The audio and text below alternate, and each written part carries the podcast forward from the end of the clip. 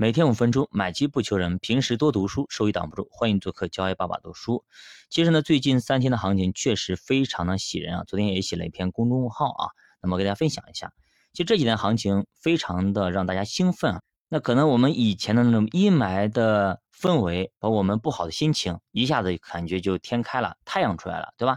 可能就跟最近那个王心凌现象一样啊，估计很多人的投资热情又被调动了起来。啊，本来以为呢已经过时了，已经引不起大家的兴趣了，没想到自己的那颗少男心还在啊，还一点就着，自己对于股市的那份真爱还在，一根大阳线还是能够千军万马来相见。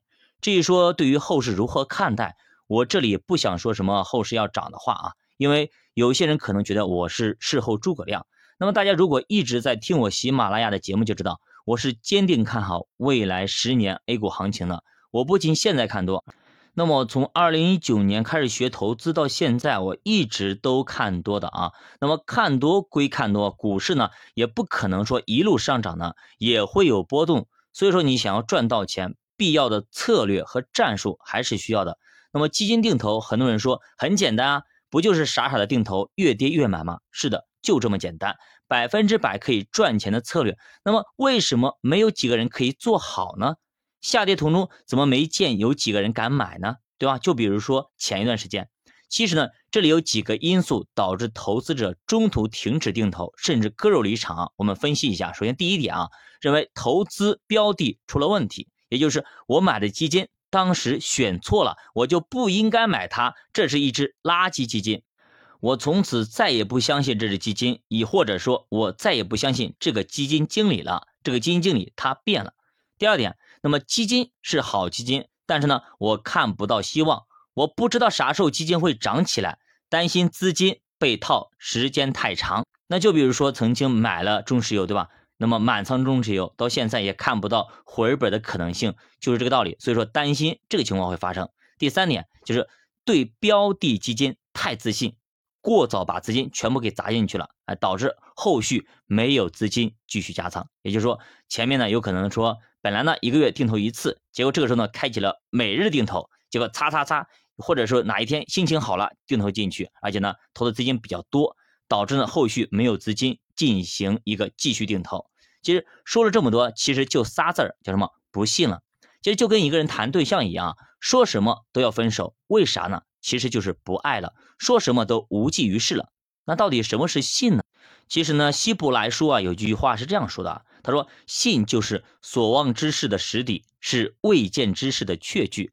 其实投资界有句话叫“你永远无法赚到你认知范围以外的钱”。那么同样是一次投资啊，那么有些人可以赚钱，有些人却亏损。其实这就是格局和认知的差距啊。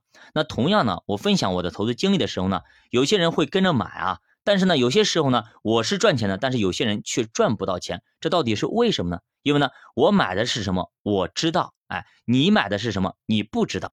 那今天早上看书啊，一位犹太的智者跟一个撒玛利亚的妇人的一段对话，我觉得可以解释这种现象。他说：“你们所拜的，你们不知道。”我们所拜的，我们知道。那么下面我用两个投资案例给大家分享一下。第一个就是可转债啊。我在四月二十二号那天呢，把一本关于做好顾问的书给停了，临时改了一本叫《可转债魔法书》。其实为什么要改呢？就是因为呢，时候到了，是时候投可转债了。于是呢，就拿了一本工具书给粉丝发一波福利。那有些人会说，你怎么知道这个时候该投可转债呢？其实可转债投资啊，它非常适合布局在熊市的末期。那也就是说，股市熊市、债市牛市的尾巴的时候，这个时候呢，人们信心都没了，只能去找确定性。那么可转债这个时候就会被人们发现它的好。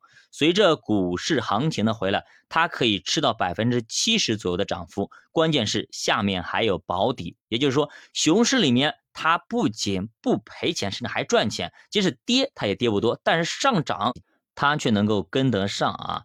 我们去看看去年到现在的投资收益啊，损失个百分之三十到四十都很正常啊，对吧？但是呢，可转债确实盈利百分之三十多啊。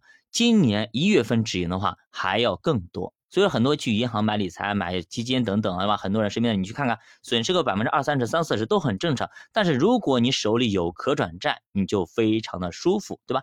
二零一九年以来，我对于可转债的操作，基本上每次都能买在阶段的最低点，卖在阶段的最高点的附近啊。那么我称这个叫感觉，就跟游泳一样，你会游泳就是一种水感，有了感觉你就知道啥时候该买，啥时候该卖啊。